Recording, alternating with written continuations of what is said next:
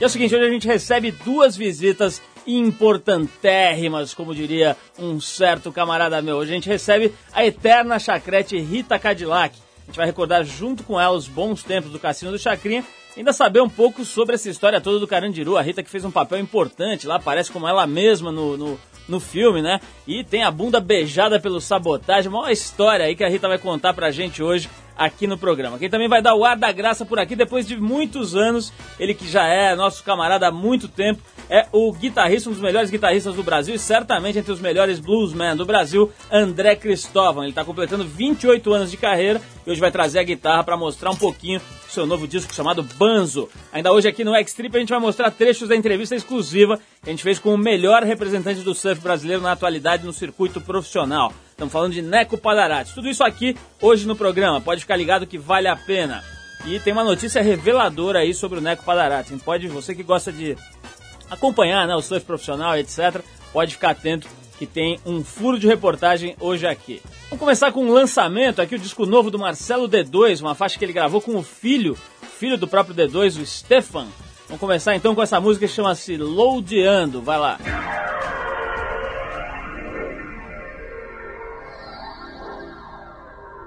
Thank you.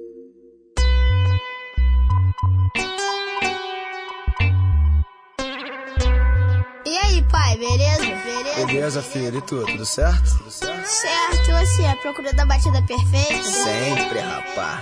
E aí, como é que tá o colégio?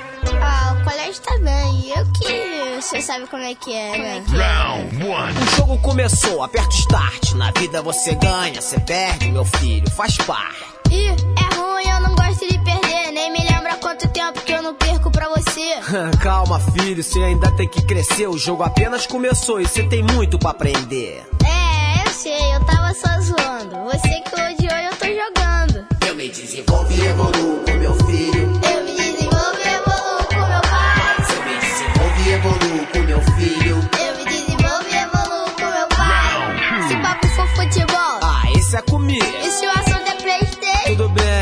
Contigo. A evolução aqui é de pai pra filho. A família é Peixoto e representa o rio. Eu me desenvolvo e evoluo com meu pai. Mas aquele passeio na Disney quando a gente vai, hein? Ah, sabia, tava demorando. Deixa o dólar da baixada e nós vamos, certo?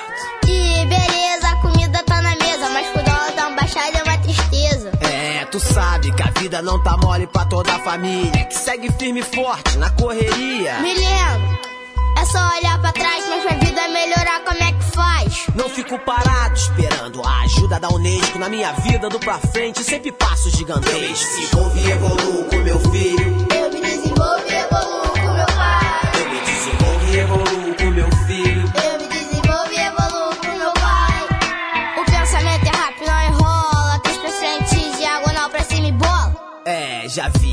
tem o poder. O controle tá na tua mão e o jogo é pra você. Mas a persistência é o que leva à perfeição. Eu que loadiei, você joga é exemplo pro teu irmão. Você é reflexo do espelho do seu pai, eu também. Uma coisa eu aprendi: planta amor pra colher o bem. Ah, moleque, assim que é, meu filho. Assim você me deixa orgulhoso. Uma coisa que a gente tem que ter muito no coração é amor. E é por essas e outras que eu me desenvolvo e evoluo com meu filho. Eu me desenvolvo e evoluo com meu pai. Eu me desenvolvo e evoluo com meu filho. Eu me desenvolvo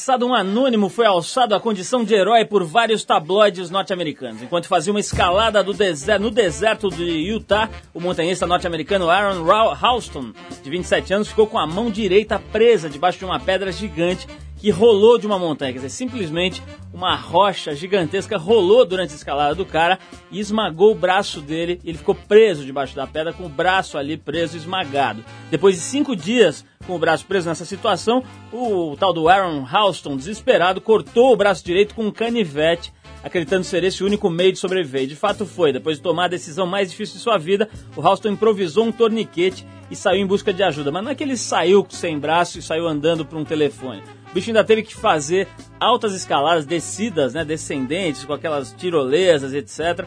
Ou seja, coisa que a gente com dois braços já ia ter dificuldade, o cara fez com um braço só e o outro recém-cortado com canivete, né? Quer dizer, obviamente sem nenhuma, nenhum tipo de, de como é que chama, de anestesia, né? E, enfim, olha a situação do cara. Agora, tem o seguinte, hein? Escalar montanha de alto nível sozinho é no mínimo uma imprudência, né? Bom, o montanhista foi resgatado por um helicóptero que o localizou enquanto ele caminhava pelo deserto em busca de ajuda. Peritos estimaram o peso da pedra em uma tonelada, é mais ou menos um fusca em cima do teu braço. Eles disseram ainda que Halston jamais poderia ter sido encontrado na área onde sofreu o acidente, já que a região era de difícil acesso. Ou seja, se ele tivesse ficado mais tempo esperando, certamente ia virar estatística. Como sua mão não pôde ser recuperada, Halston vai receber um braço mecânico. Diz que o cara já tinha aprontado várias, eu li essa, essa, várias matérias sobre esse caso aí. O cara era funcionário de uma loja de equipamento de alpinismo e todo fim de semana ia sozinho e fazia altas escalas. Dessa vez o final não foi dos melhores, apesar de não ter sido também dos piores. Né? O cara podia ter ficado ali secando debaixo da pedra.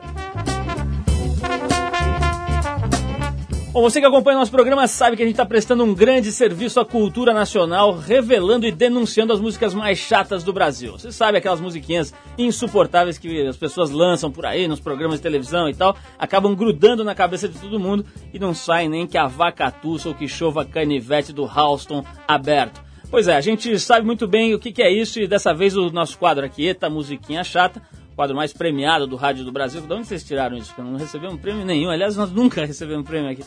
Bom, enfim, esse quadro mostra qual o petardo que anda azucrinando a cabeça zoada de João Gordo. João Gordo que teve aqui recentemente, é, é, pós-operação, aí tá mais magro, perdeu 30 quilos, tá de alto astral e tal. João Gordo também tem uma música insuportável que grudou na cabeça careca dele e não quer largar. Vamos ver o que, que é. Alô, pessoal do Trip 89, quem fala aqui é o João Gordo. Alô, Paulo Lima, beleza aí, mano? Como é que tá? Cara, a música maldita que não sai da minha cabeça é Guinha Pocotó, cara. Porra, mano, foda, meu. Ficou semanas na minha cabeça, assim, tipo um disco sem fim, cara. Minha Guinha Pocotó, Pocotó, Pocotó, Pocotó, Pocotó. Acho que todos esses funk carioca é tão minimalista que gruda na cabeça, é impossível sair, cara. Só com lavagem cerebral. É isso aí. É. Valeu, gordo. Realmente é insuportável essa teguinha pocotó. E todo mundo quer fazer piada com essa música, o que piora a, a insuportabilidade dessa canção. Mas enfim, tá feito o registro aí para que todo mundo também fique com raiva juntos. Já que a gente não pode fazer nada, pelo menos a gente fica com raiva juntos.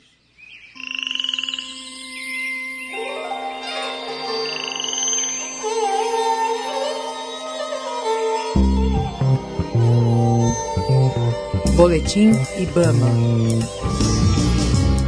Eu não sei, essa vinheta eu acho meio gay, né? Parece que eu fico imaginando um viadinho saltando nas pradarias do Alabama. Mas enfim, esse, esse bloco, na verdade, é uma parceria que a gente fez com o Ibama já há algum tempo para denunciar e para divulgar, né, na verdade, o, o, as ações que têm sido feitas para preservar o que resta dos recursos naturais aqui no Brasil. O IBAMA é esse órgão que tem essa incumbência, a gente está procurando dar vazão às notícias, às informações e também às denúncias sobre esse tipo de assunto. Semana passada, técnicos do Laboratório de Produtos Vegetais do IBAMA apresentaram em Brasília uma alternativa para a substituição da lenha e do tradicional carvão vegetal. A lenha ecológica de briquete é uma nova opção de lenha produzida com restos de madeira e pó de serragem, normalmente descartados por serrarias indústrias de móveis e artefatos. Ou seja, está se gerando energia de alguma coisa que ia para o lixo. A cada ano o Brasil desperdiça cerca de 30 milhões de toneladas de resíduos. Quando não são jogados nos rios, esses resíduos geralmente são amontoados em pátios, onde a maioria das vezes acabam pegando fogo. Os briquetes produzem três vezes mais energia do que a lenha e duas vezes mais do que o carvão, que é bem menos denso. Além da eficiência, a nova lenha ecológica libera pouquíssima fumaça. Isso foi o que disse o Valdir Quirino, membro do IBAMA e um dos responsáveis pelo desenvolvimento da serragem prensada. A ecológica já interessou até compradores do exterior. Representantes da União Europeia já estão em contato com o IBAMA a fim de negociar a importação do produto. Agora tem um detalhe hein, que não está nessa nota, mas é, eu quero lembrar. Se alguém já assistiu o documentário do Marcos Prado sobre os carvoeiros no Brasil, sobre as pessoas que produzem carvão, vê que é uma das maiores humilhações, uma das maiores é, é, é, escravidões, um tipo de escravidão radical que se faz com essas pessoas que produzem o carvão. Os caras viram literalmente escravos, trabalham para comer em, em, condições absolutamente subhumanas, sem nenhuma dignidade. Quer dizer, mais uma vantagem dessa lenha ecológica é terminar com essa, com essa escravidão. Agora, o que, que vão fazer os pobres carvoeiros do Brasil depois, a gente não sabe. Olha só, daqui a pouquinho tem Rita Cadillac ao vivo aqui no programa, a chacrete de todos os tempos, a rainha das chacretes, a rainha dos presídios, a rainha de tudo aqui. Para nós é a rainha do mundo, Rita Cadillac daqui a pouquinho ao vivo. E tem também André Cristóvão, um dos maiores guitarristas do país. E vai tocar aqui, o cara vem aqui, sempre toca, dá um jeito, nem que tem um cabo de 15 centímetros, ele dá um jeito de botar ali na mesa e sai rasgando. Daqui a pouquinho Rita Cadillac e André Cristóvão. Agora a gente ouve um pouquinho de Iggy Pop em homenagem ao saudoso Arthur Veríssimo, de triste memória, que nos deixou, não aparece mais, sei lá onde está, deve estar tá ali botando um piercing na hemorroida ali em Búzios. Enfim, para ele Iggy Pop com Cry for Love.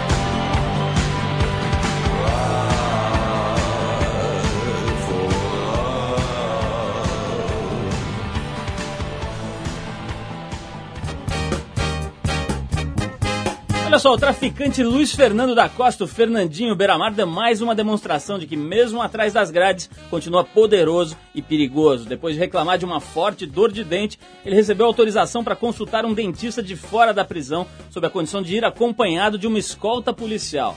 Mas tratando de Fernandinho Beiramar, essa escolta foi um pouco reforçada. Nada menos que 49 policiais acompanharam o trabalho dentário do criminoso número 1 um do Brasil. Quer dizer, o cara levou os cacos ali pro dentista e custou uma fortuna pro erário público, né? 49 policiais se deslocando, meu amigo, você não sabe, custa rango, transporte, gasolina, um monte de coisa aí, fora o salário dessa galera, podia estar policiando as ruas, enfim, fazendo alguma coisa mais útil. Eu acho que dão muita moleza pro Beiramar. Vocês viram aí as cenas na televisão do cara sendo transportado? Ainda com aquela atitudezinha de bermudinha e com, a, com o nariz empinado, aquela atitude de é o seguinte, pega eu, mano.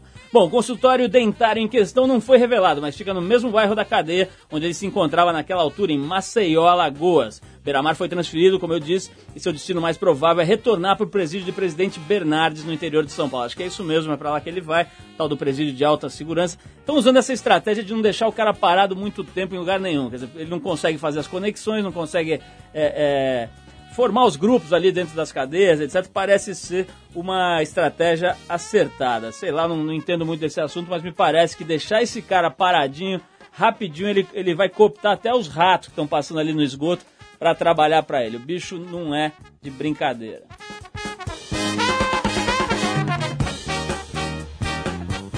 Ela pode ser considerada uma das precursoras entre as popozudas, aquela que deu origem à série. Ela fez parte do seleto grupo das Chacretes, as dançarinas do programa Cassino do Chacrinha, onde era uma das estrelas principais. Até hoje ela continua atuando na profissão e faz participações na TV, shows e também agora no cinema. Ela pode ser vista no super aclamado filme Carandiru, do Hector Babenco. Olha só essa música da Pantera chegando aqui aos estúdios, é ela mesmo, Rita Cadillac. Rita, olha, muito boa noite, obrigado pela tua presença aqui. Eu sei que você está super requisitada agora com a história do Carandiru, ninguém te deixa em paz. E você veio aqui aos nossos estúdios dar o ar da sua graça e trazer esse seu popó maravilhoso. Fala, Paulinho. Obrigado, paixão. Ô, Rita, que voz hum. sexy. Eu esqueci que você tinha essa voz sexy. Tudo seu é sexy. Pouquinho. Ô, Rita, hum. pergunta que você já deve ter respondido um zilhão de vezes, mas acho que muitos dos nossos ouvintes, tem molecada ouvindo que não sabe ainda. Da onde veio esse seu, essa sua alcunha Cadillac? Foi o velho guerreiro que te deu? Não. Como é que é essa história? Todo mundo acha que foi o velho, mas não foi não. Quem deu esse nome foi um italiano amigo meu que disse que na década de 50 existiu a Rita Cadillac na França, que ela era rainha do striptease. Então dizia que ele disse que eu me parecia muito com ela, apelidou, porque meu nome é Rita mesmo, então acabou ficando. Eu pensei que era aquela traseira maravilhosa dos Cadillac, rabo de peixe. Não, ela é uma traseirinha só, gente.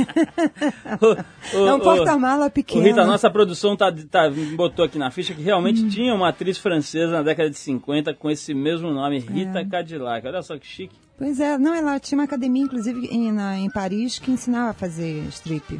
Ô Rita, você foi parar no Chacrinha, você já era dançarina, já. etc. Ou você chegou na raça ali? Não, já dançava, só que eu dançava fora do país. Eu dançava com a Haroldo Costa nos Estados Unidos. Como que era essa, essa companhia de dança ali? A gente dançava folclore, música folclore. Até a Rogéria cantava no show. É, Agnaldo Raiol também cantou nesse show. Vários. Mariodete. Mas vem cá, os gringos davam uns pega em vocês, assim? Ou era um negócio totalmente respeitoso? Vocês iam num teatro, os caras ficavam sentadinhos Não, olhando? Não, era hotel chique, dançando, fazendo show. Era uma companhia de 40 bailarinos. Agora eu apresentei você, Rita, como, como a popozuda protopopó, né? Quer é. dizer, você lançou essa história aí, chegou antes de todo mundo. A brincadeira mundo. começou aí, quem dançou fui eu, né? É, o que, que você acha dessa, dessa dinastia que hoje tem atrás da sua bunda, com todo respeito? Eu adoro, acho maravilhoso que continue. Em breve a Bianca Velotrol também vai. Daqui a alguns anos, que é a minha neta. A sua neta? É, então, daqui a alguns anos ela vai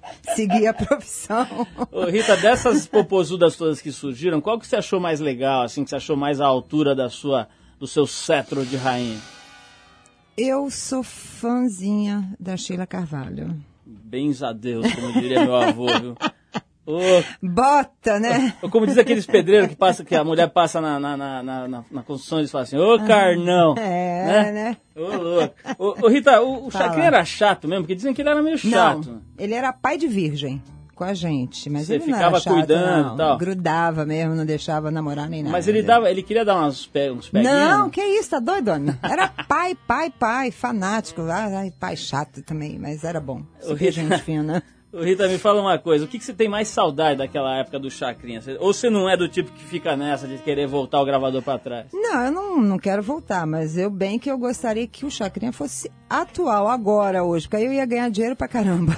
Era engraçado que, eu não sei se você concorda, mas até hoje tentam fazer um programa maluco de auditório e não conseguem, né? Não, Como isso- ele. É, eu acho que é difícil você fazer que nem ele, porque ele era aquilo mesmo, ele era meio, meio maluco mesmo, ele era doido, varrido, de vez em quando ele tava sério, daqui a pouco ele tava pirado. Ô, Rita, quem que é essa chacrete Daisy aí que eu não tô É a sabendo? Daisy Cristal? É, o que, que é essa história? Ela Eles foi- Me mandaram perguntar, mas eu não sei. O que que tem? Não sei, Não falaram, sei. pergunta pra ela da chacrete Daisy. A Daisy Cristal deve estar bem, ela é, hoje eu acho que é psicóloga, trabalha pro governo, um negócio assim, Ah, Acho que é Tara, não. é Tara do Edu? É algum, ta, Ah, algum o ne- tarado. Neguinho ligou no telefone perguntando Ah. aqui. Onde anda a chacrete Daisy? Bom, eu quero saber uma outra coisa aqui. Vai embora, Edu. Eu quero saber uma outra coisa aqui que é o seguinte. Onde anda a Sarita Catatal? Aí Essa me tá interessa. aí, uma pergunta que... Ah, te interessa, Sim. né? Era piradinha da cabeça, Papai né? gosta, papai quer. Era ela e a, na época, a Bia Whitner. Whittaker. É, Whittaker. É, né? ô, essas é, aí. Sarita Catatal olha e só, Zé eu, Colmeia. eu corrigindo a Rita Cadillac sobre chacrete, Mas hein? é Olha a ela moral. só era conhecida como Zé Colmeia, É isso a mesmo. Bia. Bia Zé Comé, que ela é enorme. né? Ela era grandona e a Sarita pequenininha. Você nunca mais Então, viu essa pessoa? Não, nunca mais. Só a Bia. De vez em quando que eu encontro. Ô Rita, vamos falar um pouquinho do, do, do Carandiru, né? Que é o negócio que tá bombando agora. Graças a Deus. Canes que me aguarde. Você, você não foi parar lá por acaso, quer dizer, você fazia shows e era idolatrada já na, na cadeia, né? Como é que foi essa história de você virar meio musa ali do Carandiru? Ah, eu fui fazer um show em 84 no Carandiru e os próprios presos me convidaram para ser madrinha deles. Aí eu só perguntei o que, que é ser madrinha, né? Sei lá, vai lá que é. Pô, né? Entra imagina. numa furada, não sei, né? Mas era só para poder ir visitar eles, conversar, ter um tempo para isso. Aí eu falei, olha, se é isso, negócio tudo bem. E passei a frequentar o Carandiru assiduamente, não só em épocas de festa que tinha show, mas fora isso, para falar, conversar, ter palestra, essas coisas. E o Dr. Drauzio depois entrou e eu continuei trabalhando lá e de vez em quando eu ia com o Dr. Drauzio também fazer palestra, essas coisas lá dentro. né? Rita, quero saber se você não ficou com medo no começo, na primeira vez que você entrou, mas eu quero que você me responda isso depois. A gente vai dar uma paradinha pra uma música.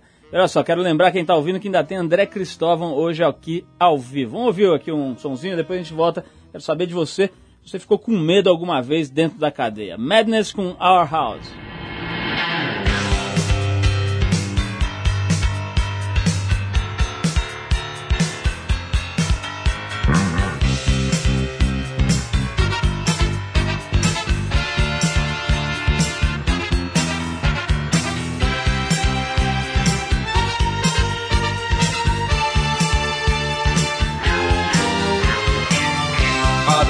His Sunday best. Mother's tired, she needs a rest. The kids are playing up downstairs. Sister's saying in her sleep. Brother's got a date to keep, he can't hang around. Our house in the middle of our street. Our house in the middle of our our house. It has a crowd. There's always something happening, and it's usually quite loud. Our mum, she's so house proud. Nothing ever slows her down, and a mess is not allowed. Our house in the middle of our street. Our house in the middle of our our house in the middle of our street. Something tells you that you've got to in the middle of our Father gets up late for work. Mother has to iron his shirt. The kids to school. Sees them off with a small kiss. She's the one they're going to miss in lots of ways.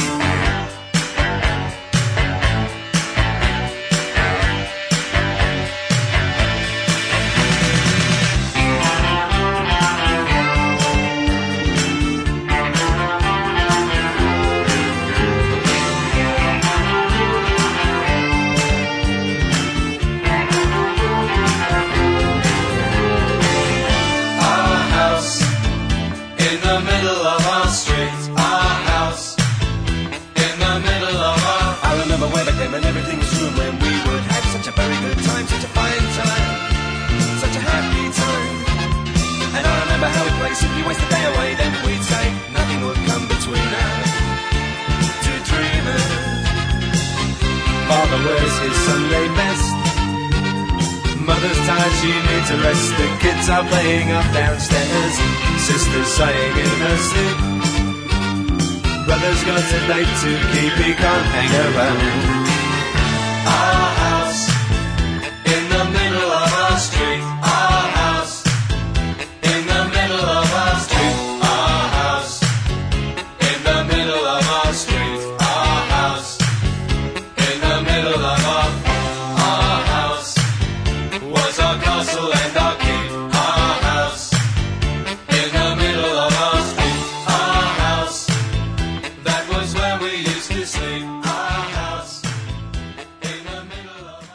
Você tá chegando agora, chegou ao lugar certo. A gente tá conversando com Rita Cadillac, mas antes eu tenho uma notícia aqui. Parem, tipo, parem as máquinas. Olha só. Uma enfermeira de 25 anos, pesando 95 quilos, conquistou nessa quinta-feira o título de Rainha Jumbo 2003, num concurso de beleza beneficente na Tailândia.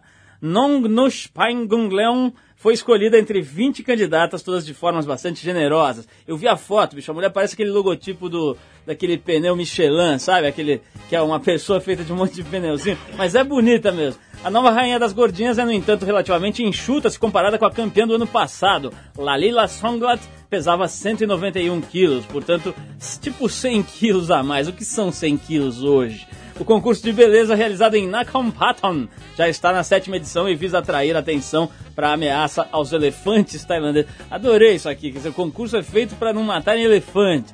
Muita ligação, uma lógica absoluta. Mas vamos voltar aqui para conversar com a nossa musa Rita Cadillac. Rita, a gente tava falando da história de você ter virado aí a musa do, do lá do Carandiru e tal, e me interessou saber se você no começo, na hora que você entra, por mais que a gente saiba que tem um super respeito, né? Os presos têm um respeito absoluto por quem está livre, quem está de fora. Mesmo assim, uma mulher, tal, toda, vamos dizer, bem apessoada como a sua, a vossa pessoa, chegar lá no meio daquela galera que está ali há 20, 30 anos sem ver mulher, situação meio esquisita, né? Não. Como é que foi? Não, eu só me apavorei porque é muito homem, né? eu Tipo, vivo, vivo, vivem me botando só em rascada, porque Tipo sete vou mil pra. Serra Pelada, tem 50 mil homens. A única mulher é eu. Carandiru, Aí chega Carandiru, uma de porrada sete, de homem. De aí 7 vai- a 9 mil maluco ali preso. Aí vai a louca aqui. Não, mas eu não tive medo e nunca tive. Sempre fui muito bem tratado. E a história do filme foi diferente pra você fazer aquele show sabendo que estava sendo filmado, Não. com toda aquela produção? Você sabe por que, que não foi diferente? Para mim foi como se eu estivesse fazendo exatamente para detentos. Por quê? Tinha ex-detentos sendo figurante, que eu conhecia. E além de tudo, eu nunca vi o Hector arrumou uma figuração perfeita, nego. Ele catou não sei aonde, mas só tinha cara de bandido lá. e eu me senti, então foi bárbaro, foi tranquilo, né? Ô, ô, Rita, tem uma pergunta de uma fã aqui, a Thelma, de São Paulo, mandou pra gente por e-mail, pro- pro- pelo site, né, o www, www.revistatrip.com.br. Ela perguntou o seguinte: Rita, você já teve algum envolvimento romântico barra sexual com algum preso? Hum, Não Pergunta faço. indiscreta, né? eu não faço a linha Simoni. Tá bem respondido, tá bem respondido. Ô, ô, Rita, tem uma pergunta de uma, acho que uma ex-colega. Eu falei aqui da Daisy que eu não entendi direito, os caras me põem umas placas aqui, eu não entendi. É, né? Mas é o seguinte, a tal da Daisy Cristal, que, Ah. que foi chacrete também, Aham. gravou uma pergunta pra você. Vamos ouvir. Vamos lá.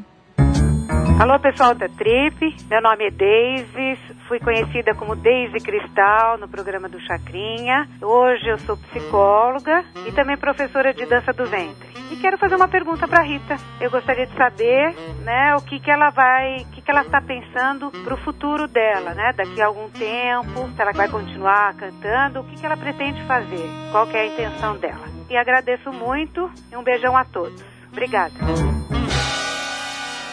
Bem, vamos lá, né?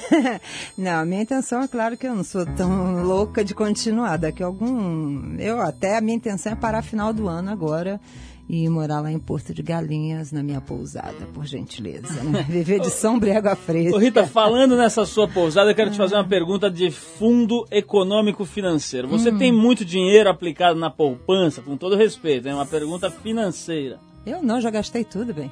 Gastou, torrou a grana? As últimas economias foram postas no casamento do meu filho e no resto da pousada, bem. Você tá sem verba nenhuma agora, Rita? Sem verba. Quem sabe, assim, sai assim um ensaio, né? Você já posou nua, né, algumas vezes? Todas revistas. Todas as revistas do país. Só, só não fez. posei na trip, mas Tá o na resto família todas. cristã já fez um ensaio ali.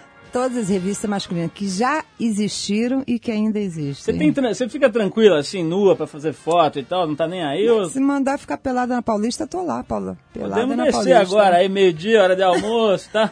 Você acha que eu esquento cabeça? Ô, ô, Rita, deixa eu te perguntar uma coisa aqui sobre o filme. Quer dizer, teve aquela, aquela cena clássica, né, de você ali fazendo aquele popó pra cá, popó pra lá, e sobe o sabotagem no palco, aquela cara de maluco dele, e dá um beijo na sua bunda. Aquilo foi planejado, foi ensaiado, ou ele foi lá mesmo, se empolgou e deu um beijão? Não, foi planejada, claro que foi, porque é marca registrada em todo show meu. Tem algum que eu chamo para brincar comigo e no final a pessoa pode dar o beijinho no bumbum. Então o beijinho é tradicional. Então eu vou pro livro do Guinness Book para ser o quê? A mulher que mais recebeu o beijinho no bumbum e sabotagem foi um deles.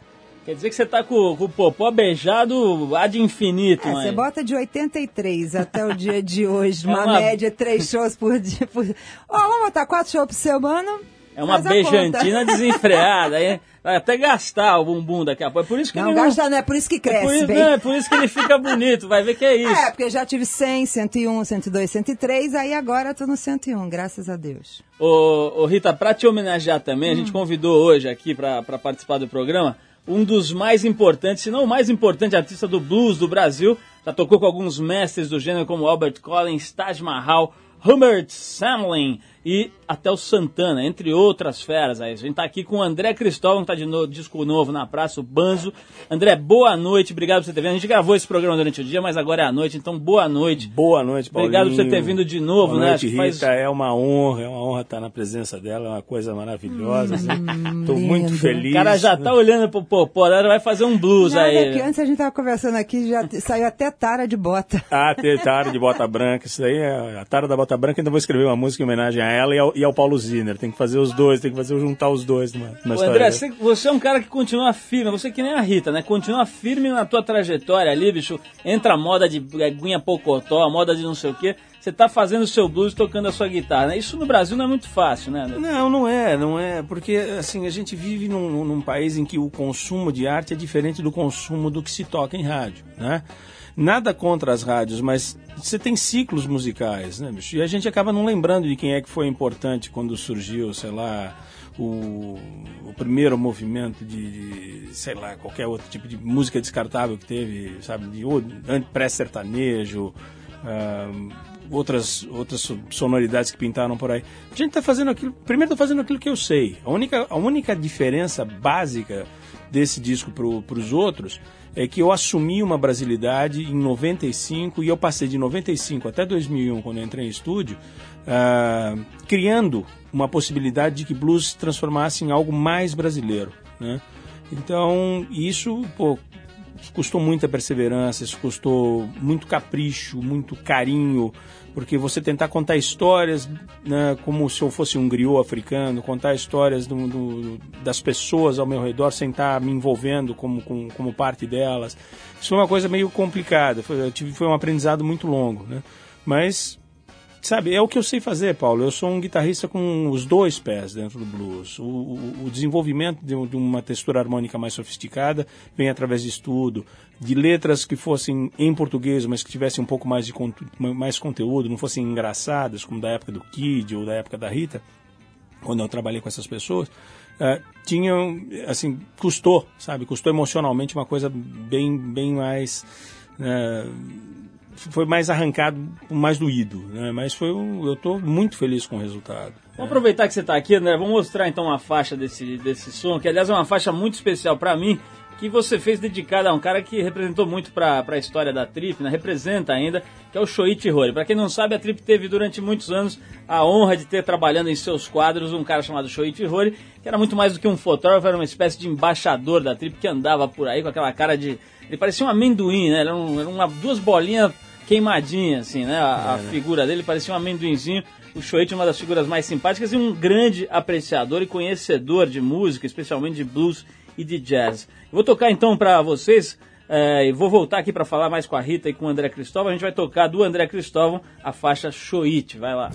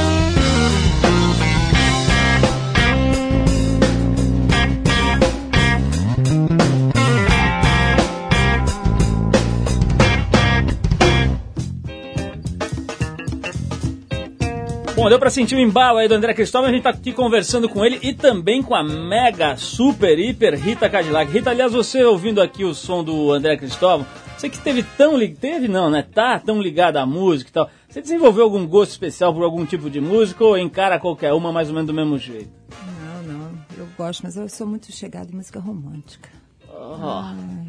Para, Rita, para que assim eu acho que vou. Uh, uh, vou descer com você pra Paulista pelado. Vamos nós dois ali. Ô, Rita, me diz uma coisa. O, o, a história do Chacrinha e tal, essa história de grana. né? Eu fico pensando aqui, você e o André tem essa, essa postura de ter perseguido um, um alvo, um objetivo e tal. Eu não sei do André, mas você me falou agora que acabou não juntando muita grana. Você chega a se arrepender, às vezes, de não ter optado por um outro tipo de profissão, outro tipo de carreira? Ou o que importa é o prazer de ter realizado o que você realizou? Não, não é que eu não juntei muita grana, não é isso. É que eu digo que eu gostaria que o Chacrinha fosse atual, porque atual, o que, que existe? Muito marketing. Então se, se antigamente, na época do Chacrinha que eu dançava, existisse esse marketing todo que existe hoje, claro que teria tamanquinho, Rita Cadillac, calcinha, não sei que lá, não sei que lá, Rita Cadillac, não sei que lá, Rita Cadillac. Como tem hoje em dia.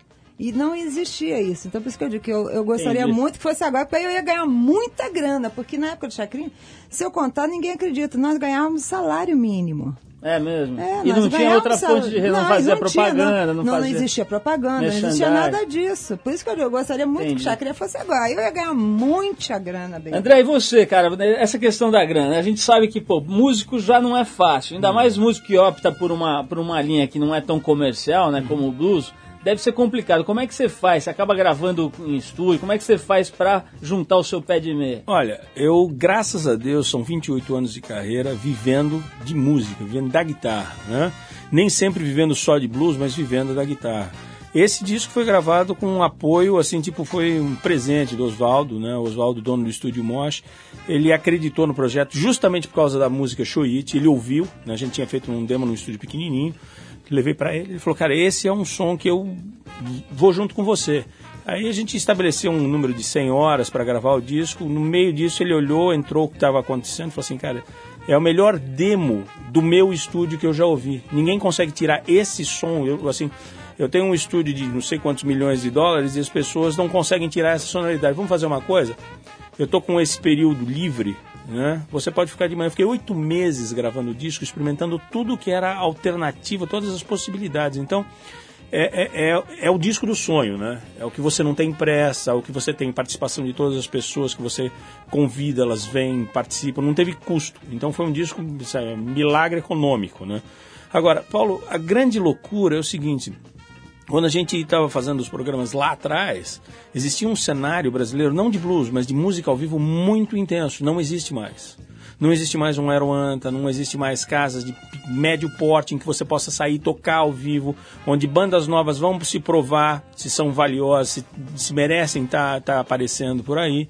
E isso acaba comprometendo para a gente. Né? Se eu viesse para voltar atrás e falar assim, não, eu preciso trabalhar, então eu vou fazer os barzinhos que todo mundo está fazendo, eu comprometo toda um, uma rede que eu trabalhei anos para montar. Quando a gente começou a fazer blues aqui no Brasil, não tinha ninguém fazendo. Né?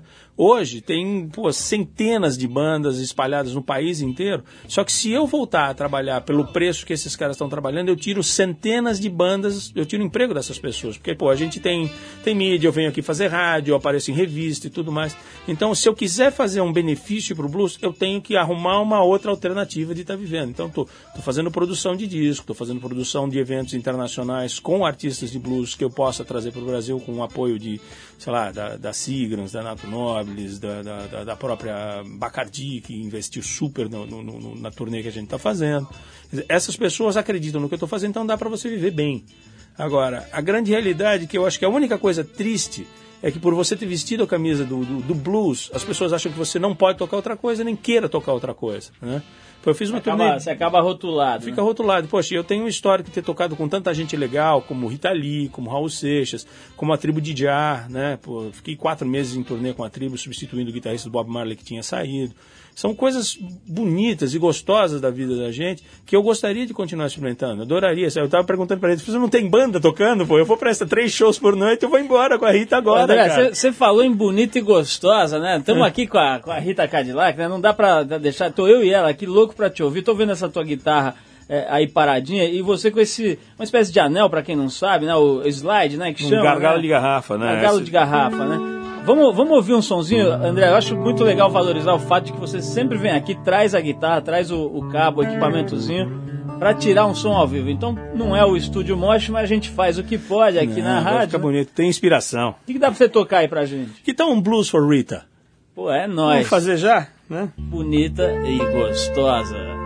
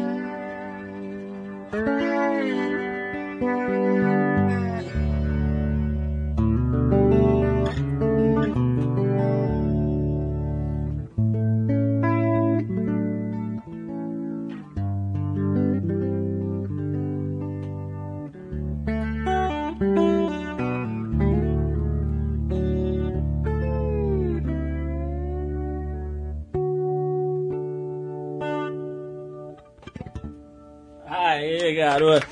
André, me fala uma coisa, você fez essa música agora ou... É, então, Ô, ô, Rita, você sabia que você ia vir hoje aqui Não. e tal, e sair com uma música dessa? Já pensou? Merece uma beijoca, né? É, a inspiração é a coisa mais, mais valiosa, mais preciosa que tem para o instrumentista. Tá? Você vê uma coisa, você fecha os olhos. né? Por mais incrível que a, a, a pessoa esteja na frente, você olha com, com, com, com os olhos da alma e deixa o som. Ela gosta de balada, então vamos tocar como se fosse uma. Né? Ô, Rita, acho que merece no mínimo uns dois beijos no popó aí com uma música dessa aí, hein? Ou, não, cuidado, o homem é casado. Ah, é, vou, vou, É, mas ela não tá ouvindo o programa agora, não, tá tranquilo, tá relax. Ô, Rita, diz uma coisa, você, você na época do Chacrinha, você, você viu passar na sua frente ali 300 mil artistas, né? Artistas melhores, piores, de tudo que é jeito, né? Você chegou a, a ter algum contato, ver o, o Raul Seixas tocando lá? Claro. Como é que foi? Como Já é que dancei era? muito. Ele era, ele era bem louco mesmo, como diz o É, Arthur louco, Veríssimo? louco, louco. É? Como é que é? Ele chegava lá doidão? Mas era um loucção. Como é que era? Ele falava com vocês e tal ou chegava lá meio quieto? Não, numa boa. Tinha dia que ele chegava meio atacado a cabeça, tinha dia que ele falava, tinha dia que ele não falava, tinha dia que ele sacaneava, tinha dia que ele Qual não era o artista mais safado que ia lá no Chacrinha que queria dar uns beijos em vocês, etc? Vários. Pode mencionar algum, não? Tipo um cachorro que todo mundo sabe que é canalha doido. mesmo. Olha. Não Entrega, Quer não, entrega aí, entrega aí, Tá entrega querendo aí. botar em Não tem, furada. não tem nenhum daqueles que já sumiu, tipo o Jesse Valadão que veio aqui e falou que era canalha mesmo, que agora tá Não, isso aí não, pelo amor de Deus, isso aí nem pensar. Não tinha uns canalha desses? Não, essas coisas não. Não, mas já teve muitos. Mas eu não vou. Eu, se eu entregar agora. Os eu caras chegavam atrás da cortina ali e queriam dar umas encoxadas, né? Se eu entregar agora, eu dancei no meu livro também aí, fica fora. Ah, vai sair livro? Claro, é. Ô, ô, ô, André, tem uma história aqui, eu tô com uma música do Raul Seixas, Rock and Roll, diz que você tem uma história aí ligada a essa música, qual que é a história? Ah, o, o Marcelo estava fazendo uma turnê com o Raul e me convidou para dar uma canja com eles, né? E acho que foi no Aramaçã e tal. E o Raul gostou porque eu estava mencionando os guitarristas, citando os guitarristas que eu sabia que ele gostava. Gostava dos caras da, da Cliff Gallup, James Burton e tal. E eu estava citando frases desses caras atrás do Raulzinho. Aí, quando eles foram gravar o disco, o Raul ah, pediu pro Peninha Schmidt me ligar. Falou, pô, vem, vem tocar guitarra no disco novo do Raul com Marcelo, né? O Panela do Diabo. A gente tá gravando e tal. Só que a banda estava totalmente ensaiada e o que eles queriam era um elemento surpresa. Eu não sabia o tom das músicas que eu ia gravar, qual era a estrutura harmônica que eles iam, para onde eles caras estavam pensando em ir o que é que eles esperavam de mim. O solo que vocês estão ouvindo, eu tentei convencer o, o Raul de. Pô, falei, Raul, deixa eu fazer de novo, cara. Fica muito melhor, eu posso fazer um com dobro. Não.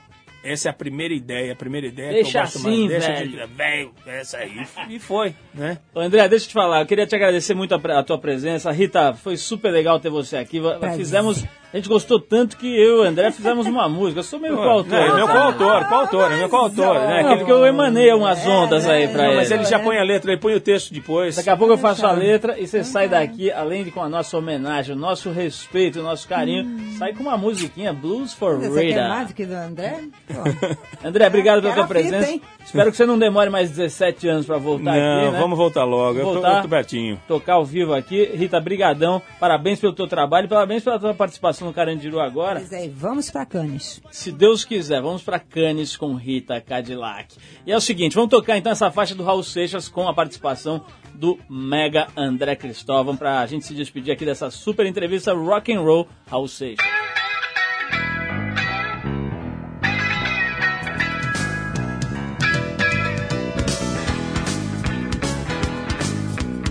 muito tempo atrás, velha Bahia, eu imitava Little Richard e me contorcia.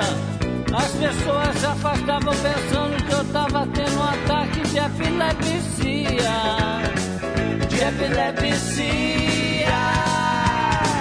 No teatro Vila Velha, velho conceito de moral. Bosta nova pra universitário, gente fina intelectual.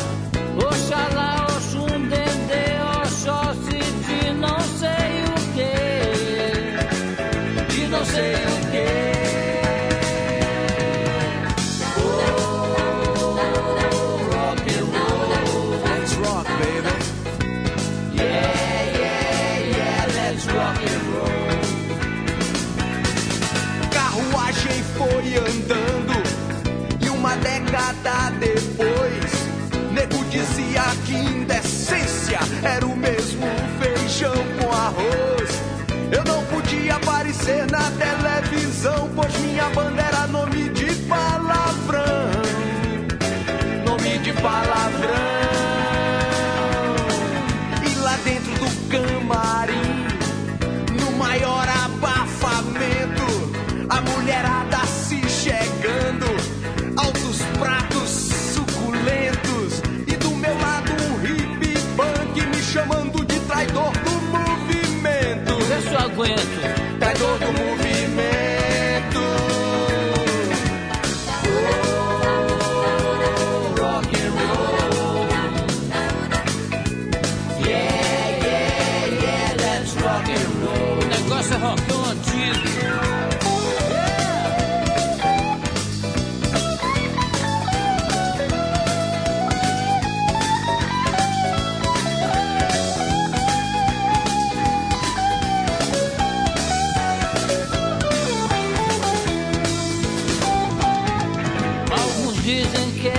Chato, outros dizem que é banal. Já o coloco em propaganda,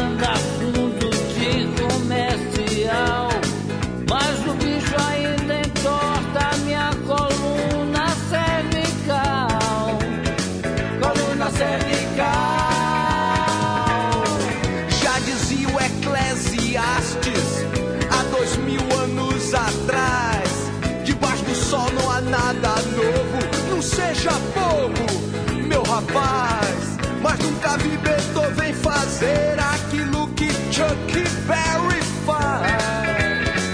Chuck Berry faz. Roll over Beethoven. Roll over Beethoven. Roll over Beethoven. And tell Tchaikovsky the news. E pra terminar com esse papo, eu só queria não importa o sotaque,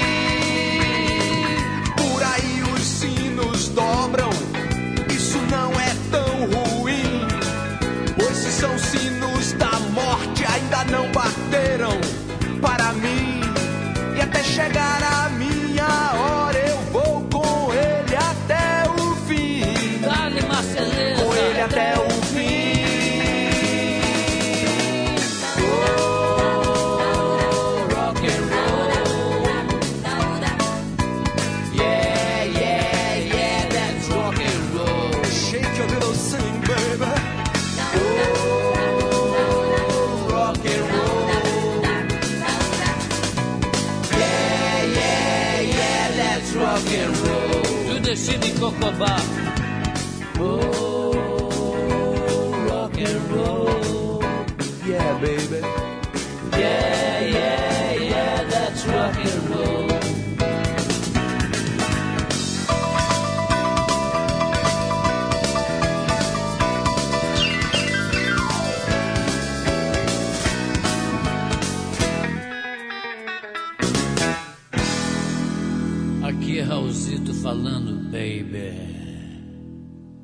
This is rock and roll, and this is the real one. Olha só, um monte de gente tem ligado aqui pra gente pra saber como é que faz pra descolar a trip. A gente vai, falando, fazendo as entrevistas, fazendo ligações com a revista. O pessoal fica afim de ver a revista a gente adora, é óbvio. Então a gente resolveu fazer uma, uma promoção só pra quem ouve aqui o programa, dando um preço melhor pra quem quiser ter a assinatura da trip ou da TPM. Você liga lá pro telefone 11, né, operadora 11 3038 1480. 3038 1480, pode dizer a senha Rádio Trip para saberem que você estava ouvindo o programa e você ganha no ato né, um desconto especial para quem ouve o programa aqui poder ter assinatura mais barata. São 60 reais, custa 60 reais, você pode pagar em 3 de 20 cru-cru, né? Quer dizer, realmente não dá nem para fazer uma balada aí com essa grana, você fica o ano inteiro recebendo uma das duas revistas, ou a Trip ou a TPM. Você pode pagar com cartão, à vista, em três vezes, o dia- o diabo. E tem, tem mais um negócio também. Além de custar barato, a gente vai fazer uma camiseta. Já fez uma camiseta exclusiva para quem ligar via aqui o programa. Então é 3038 1480 em São Paulo. 3038 1480, só que tem que ser das 9 da manhã às 8 da noite. Não pode ser de madrugada, tem que ligar no horário mais normal, das 9 da manhã às 8 da noite. Liga lá, que assim você fica mais perto da gente o ano inteiro. X-Trip, X-Trip, o boletim de esportes do Trip 89. Olha só, terminou domingo passado na Prainha de Torres, no Rio Grande do Sul, a segunda etapa do Super Surf 2003. Os vencedores foram os atletas Renato Galvão e Suelen Naraíza. Nossa, o nome dessa aqui tá forte, hein? Suelen Naraíza. Os dois são representantes da cidade de Ubatuba, litoral norte aqui de São Paulo. A cidade, aliás, será o próximo palco da competição entre os dias 2 e 6 de julho. Para quem não sabe, o Super Surf é o maior campeonato de surf do Brasil, é o circuito brasileiro profissional e que coroa o campeão brasileiro do ano. E o detalhe é que teve altas ondas em Torres, esse fim de semana entrou aí essa frente fria e lá em Torres as ondas bombaram, felizmente, para o campeonato.